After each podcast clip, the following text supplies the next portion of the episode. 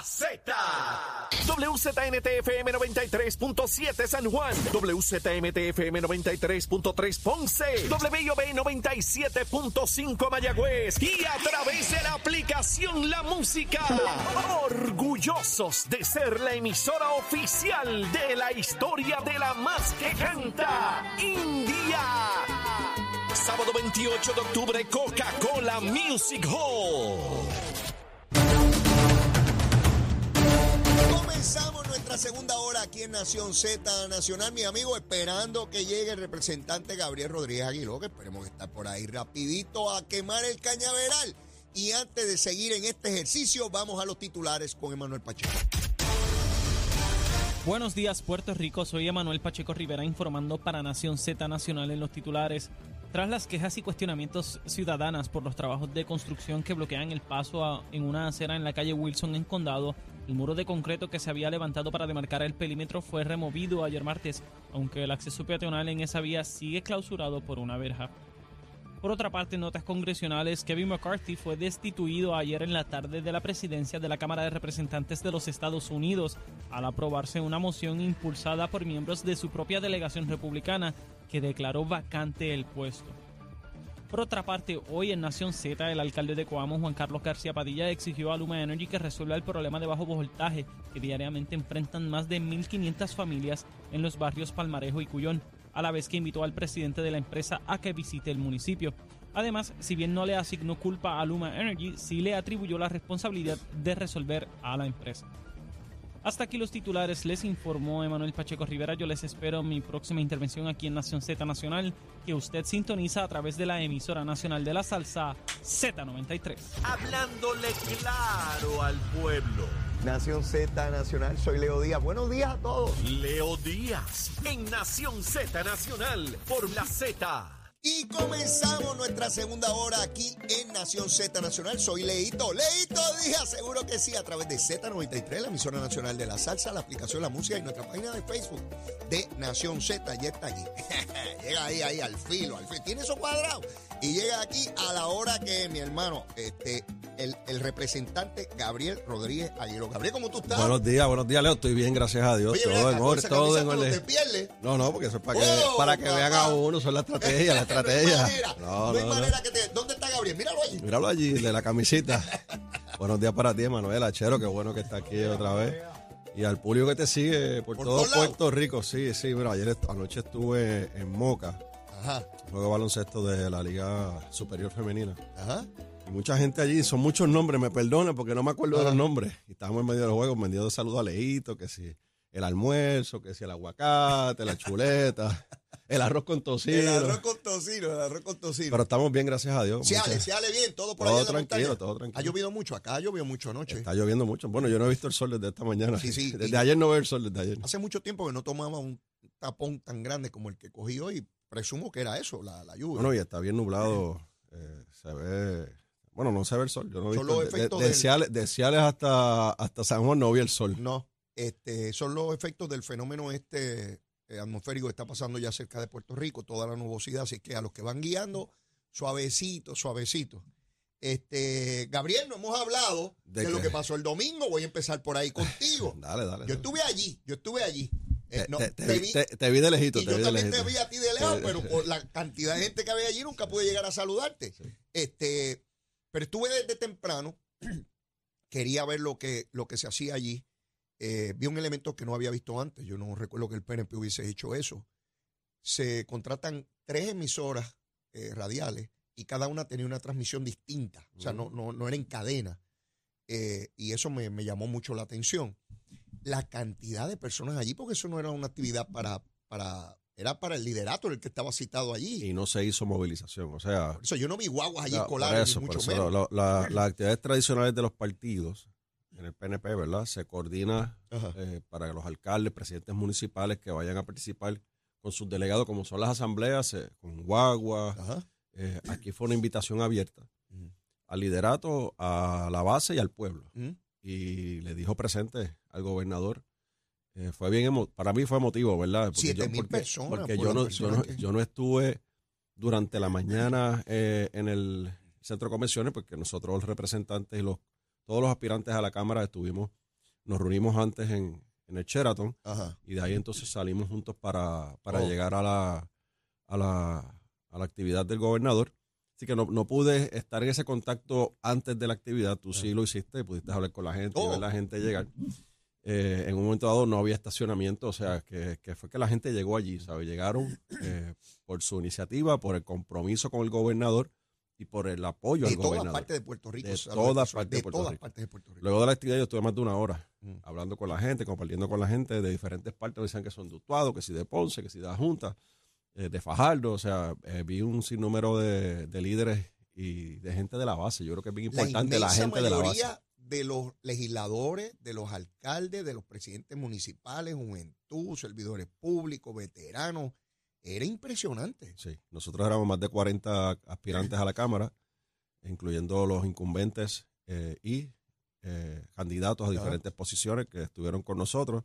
Eh, y llegamos allí, llegamos directamente a las, tra- a las tres transmisiones de radio que hubo. Eh, participamos en cada una de ellas lo que pudimos y luego pues fuimos directamente a la tarima, donde pues, ya tuviste, la tarima se nos quedó pequeña Sí, sí. al liderato que estuvimos allí apoyando al gobernador. En términos de, de ese apoyo que tú has visto, ya obviamente está el PNP en primarias a, a- a la gobernación. De otra parte, la, la comisionada residente Jennifer González hace un anuncio televisivo, pero no hace una actividad con, con personas. De hecho, ya adelantó sin que nadie le preguntara, porque nadie había planteado aquí debate. Yo no he escuchado a Pierluisi pedir ningún debate y ella va rápido a los medios a decir que ella no va a debatir con nadie. Eso mismo hizo Wanda Vázquez.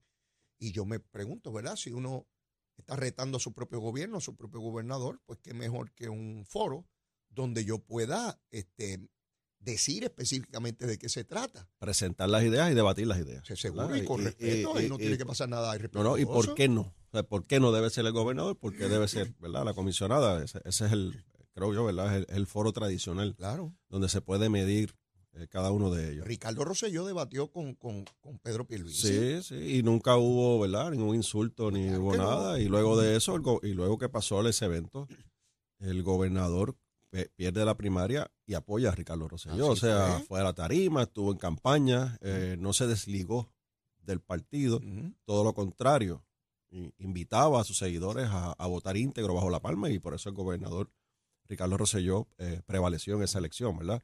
Si, si Pedro Pierluisi quizás hubiese actuado de otra forma, Oh, eh, hubiese sido otra la historia. ¿verdad? Eh, en el 2016. Así que eh, yo, yo, Leo, durante todo este trayecto, antes de llegar a este punto de la primaria del PNP, y lo he hablado aquí contigo, y yo sé que tú has escuchado la base también, había una preocupación de la gente de- del PNP, ajá. los estadistas, de que- no querían la primaria. Mm. Que no querían la primaria porque piensan y pensaban que se iba a dividir el partido, que iba a provocar la derrota del partido. Tú aquí has hecho bastante análisis sobre eso, de los pueblos, los, los precintos, los distritos que, que, es- que están finitos, ¿no? Que pueden representar eh, 100, 200 votos, 300 votos, una diferencia eh, para el PNP, es negativa para el PNP. Pero, pero algo interesante que ha ocurrido una vez se le anunció a la comisionada, y es Sí. que por sus expresiones, cuando dice que vamos por mal camino. Por sus expresiones cuando dice esto tiene que cambiar, utilizando una frase de, Don Luis, eh, eso eh, ya le quitó a la gente la preocupación, a la mayoría de la gente de la primaria, y dice, no, no, no, yo así no voy. O sea, y ha levantado un respaldo masivo a favor del gobernador. Yo creo que esas dos expresiones de ese mensaje no lo midieron bien, quizás pensaron, ¿verdad?, que iban a tener otros resultados distintos. El resultado ha sido favorable para el gobernador porque han podido ver, o sea, de qué está hablando la comisionada. Si vemos que el gobernador, con una legislatura del Partido Popular, con una junta de control fiscal, con un gobierno en quiebra cuando llegó, que se nos olvida, pero cuando llegó el gobernador del 2021, estábamos en la, en la pandemia todavía, en medio de la pandemia todavía. Y con todo eso, el gobernador ha podido lidiar y ha echado hacia adelante a Puerto Rico. Dice, no, como que vamos por mal camino. Todo lo contrario. Entonces, eso ha levantado un ánimo que, que yo honestamente no veía al nivel que estoy viendo ahora con el gobernador. Cuando hablamos la última vez, la semana pasada, la comisionada no había hecho aún el anuncio y estaba ese planteamiento que tú señalas y que hemos discutido aquí en infinidad de ocasiones sobre que no querían la primaria. Yo noté lo mismo que tú estás describiendo. Tan pronto ella dio su mensaje, yo empecé a recibir llamadas, mensajes de personas de todos los lugares diciendo, pero ¿cómo va a decir que aquí no hay obra? ¿Cómo va a decir que vamos por mal camino? ¿Cómo va a validar el discurso de- del Partido Popular y de la oposición?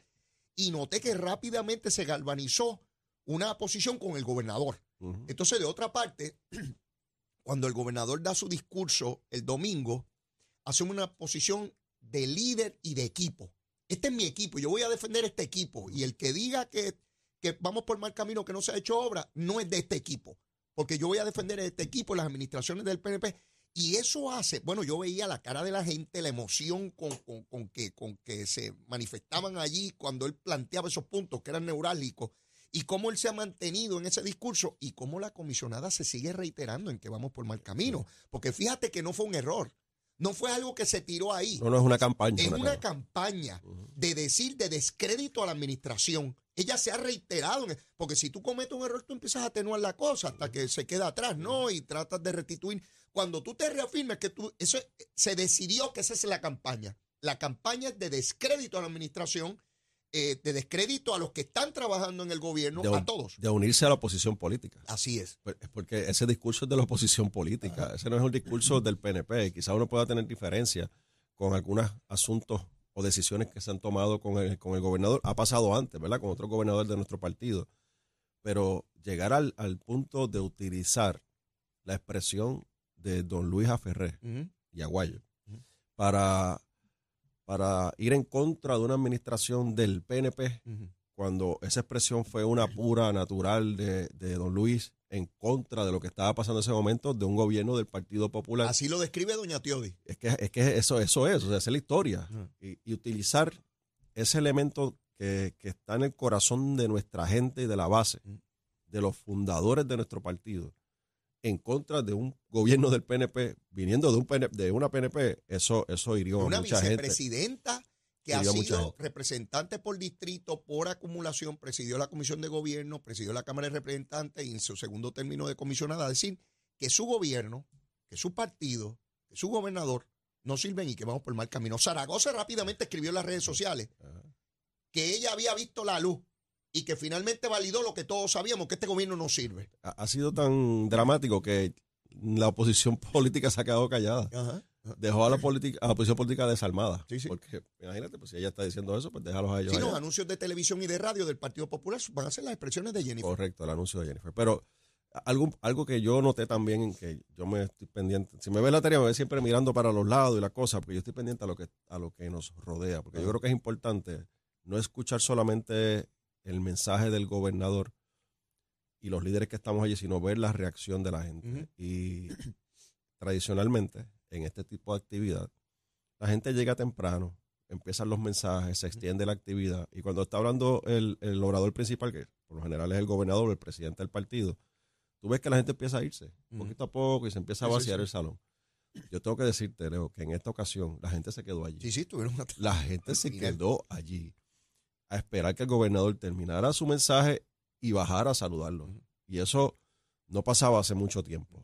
Y hay que ser bien honesto con esto. O sea, yo vi a la gente que se quedó allí en, en los tres niveles, porque fue en los tres niveles de- del centro de convenciones. Así que fue una eh, eh, eh, actividad que catapultó la candidatura a la reelección del gobernador, reafirmó el compromiso de los líderes y algo que vi allí también. Vi varios líderes, presidentes de comités municipales, que no tengo duda que van a ser alcaldes, Mm. que los vi allí. Y que, ¿sabe? Que estaban como que en neutro, estaban Mirando ahí. qué pasaba. Sí, porque es que uno, uno puede entender. Muchos de ellos Que están en- como candidatos por primera vez, o Entonces, sea, que no dominan y- el proceso. no, y que tienes también a gente de tu base con uno y con el otro Sí. y, y no quieren polarizar Sí. para evitar controversias, Sí. ¿verdad?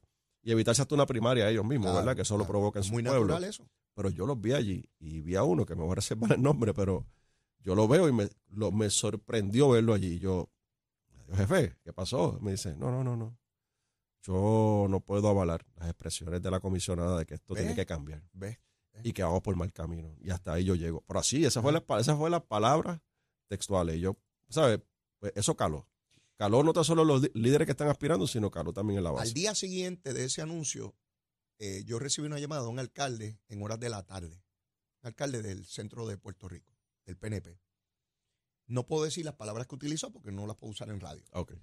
Pero estaba envenenado porque decía, ¿cómo rayo es posible que la comisionada diga que vamos por mal camino cuando eso me hace daño a mí también? Porque yo soy parte de una administración Claro, claro. y yo estoy fajado aquí trabajando para que ahora el Partido Popular en mi municipio diga que yo soy parte de eso y que vamos por mal Eh, camino. y sobre todo los alcaldes, los alcaldes que pasaron el sedazo de las elecciones 2020, Ajá. que vienen con Irma y María, que vienen con los terremotos, que vienen con la pandemia, que fue tan difícil ese proceso, que lo sobrepasaron y que han, han visto cómo se hacían las cosas antes al 2021. Habló del desembolso de los fondos federales, de los proyectos que no fluían en Puerto Rico. Eran solamente 81 proyectos que habían en todo Puerto Rico. Sí. Ahora hay más de 2.000 proyectos solamente en carretera en, en todo Puerto Rico, sin hablarte de los de acueductos alcantarillados y otros, y otros proyectos.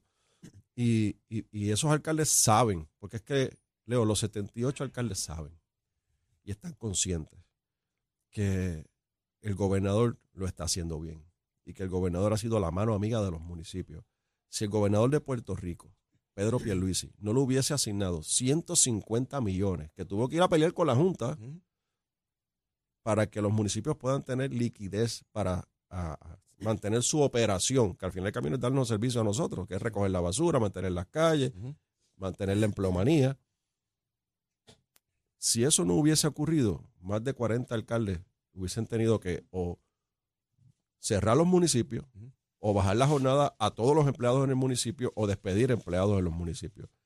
Y gracias al gobernador, los 78 alcaldes y alcaldesas se han mantenido operando los municipios. Y no es que era una obligación, no era una obligación, Mm. porque el gobernador pudo haber dicho, mira, pues la Junta pues, no, me limita, no puedo hacerlo, hay, hay que tomar otras decisiones. El gobernador le metió el frente, metió mano, lo logró y hoy los municipios han podido echar para adelante gracias a Pedro Pierluisi. El, la semana pasada yo me dediqué a entrevistar alcaldes del Lo PNP escuché, lo escuché. y a me- a- cerca de mediados de la semana dije, bueno, aquí hay gente preguntando si hay obra. Vamos a preguntarle a los alcaldes, a ver qué me dicen, ¿verdad? Pues empecé a llamar a alcaldes del PNP.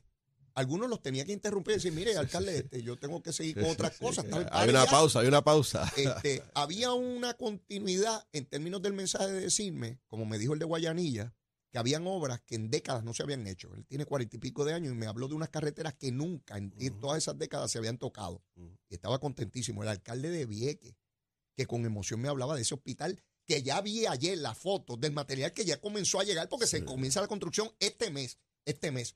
Del alcalde de Naranjito que me dice, Leo, más de una década con ese puente ahí eh, hecho pedazo, el atirantado, y este gobernador finalmente, y me habló de otro montón de obras.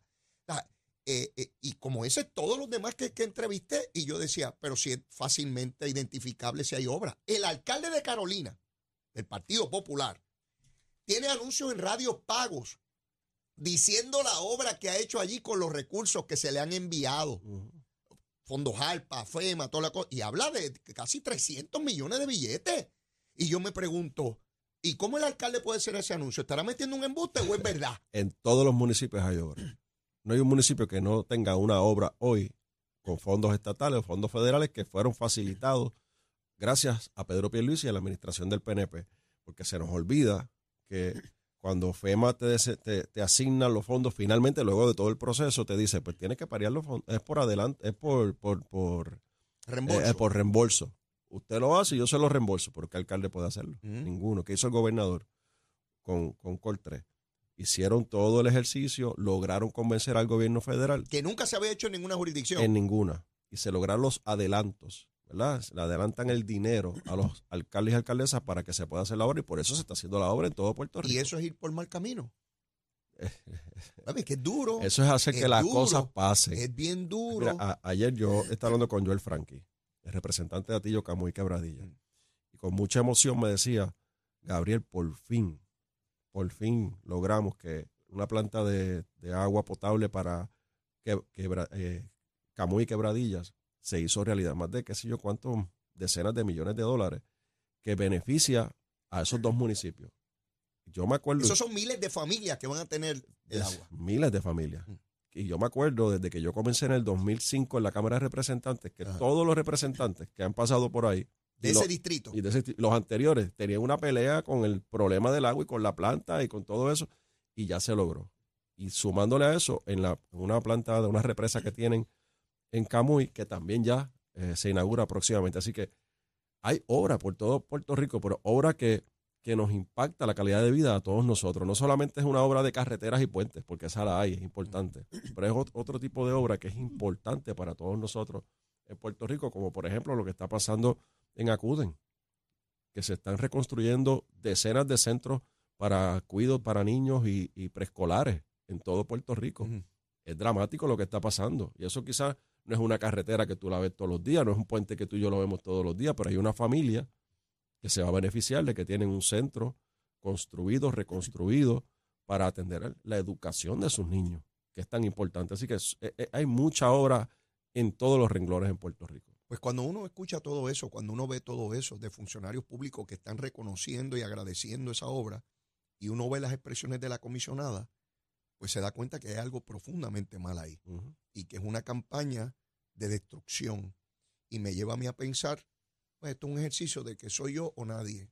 Eh, y esto es muy peligroso. Y yo anticipé esto hace mucho tiempo. Yo llevo muchos años en el proceso político y, y advierto que en la medida en que continúe, y creo que va a continuar, no veo otra cosa, esa campaña de demolición, eso va a hacer que la gente salga a votar con mucho coraje, con mucho coraje. Creo que va a haber mucha participación. Sí. Eh, porque yo, yo sí participo en actividades políticas y las organizaciones y, y las reuniones políticas de, nuestro partido como subsecretario, pero también participo de otros, de otros ambientes. O sea, yo, yo no solamente salgo de mi casa a las cosas políticas. Eh, estoy en otros ambientes, por ejemplo, eh, voy a los juegos de, de baloncesto, voy a otras actividades y la gente me habla, Leo.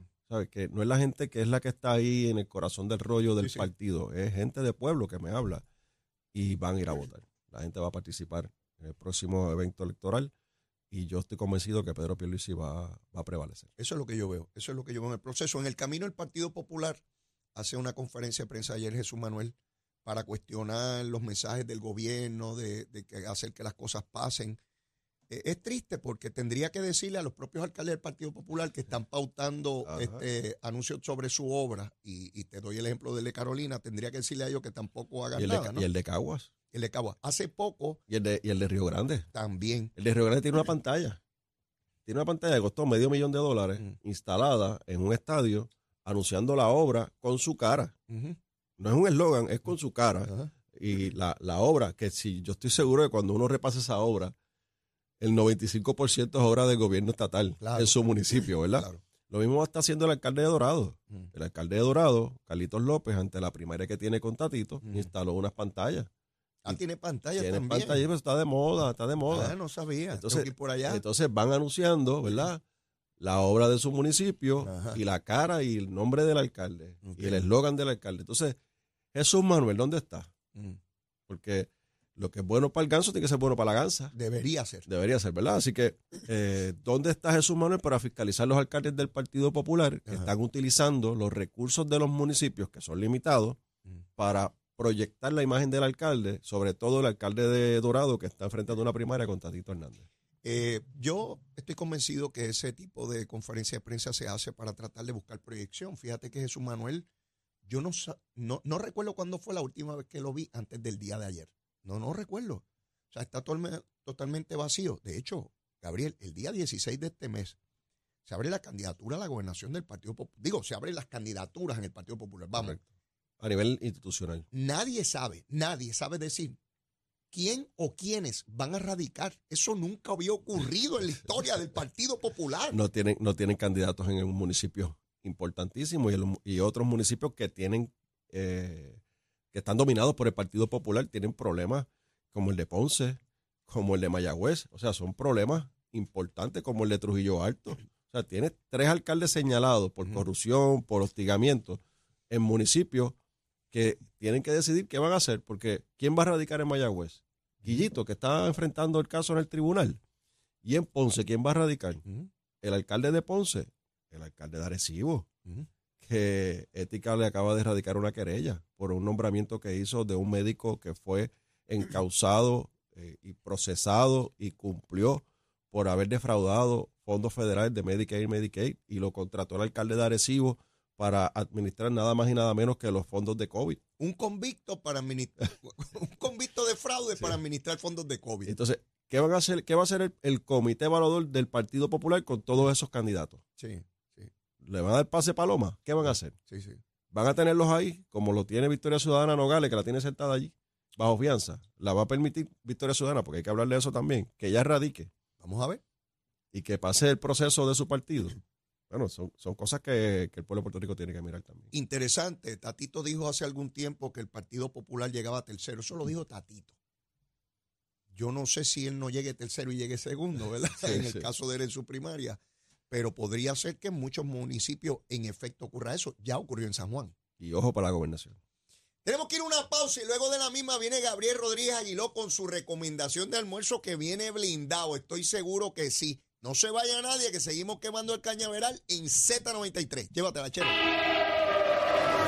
Días, Puerto Rico. Soy Emanuel Pacheco Rivera con el informe sobre el tránsito. A esta hora de la mañana continúa el tapón en algunas de las carreteras principales del área metropolitana, como la autopista José de Diego, desde Buchanan hasta Torrey en la salida hacia el Expreso Las Américas, y la carretera número 2 en el cruce de la Virgencita y en Candelaria en Toa Baja y más adelante entre Santa Rosa y Caparra.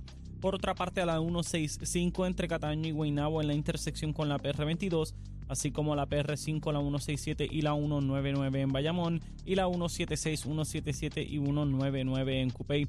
También la autopista Luisa Ferré entre Montiedra y la zona del Centro Médico en Río Piedras y más al sur en Caguas, además de la 30 desde la colindancia de Juncos y Gurabo hasta la intersección con la 52 y la número 1. Hasta aquí el informe del tránsito, ahora pasamos al informe del tiempo. El tiempo es traído ustedes por Texaco. En momentos de emergencia, piensa en la estrella. Crosco, sella hoy a la segura con Crosco. Para hoy, miércoles 4 de octubre, el Servicio Nacional de Meteorología pronostica para todo el archipiélago un día principalmente nublado, húmedo, lluvioso y caluroso. Se esperan lluvias ocasionales en la mañana y en la tarde aguaceros y tormentas eléctricas para toda la isla, con el área metro, el interior, el este y el norte recibiendo la mayoría de las lluvias. Los vientos estarán generalmente del sur-suroeste de 6 a 10 millas por hora, con algunas ráfagas de 17 a 24 millas por hora, y las temperaturas máximas estarán en los altos 80 grados en las zonas montañosas y los medios altos 90 grados en las zonas urbanas y costeras, con los índices de calor alcanzando los 104 grados en el oeste.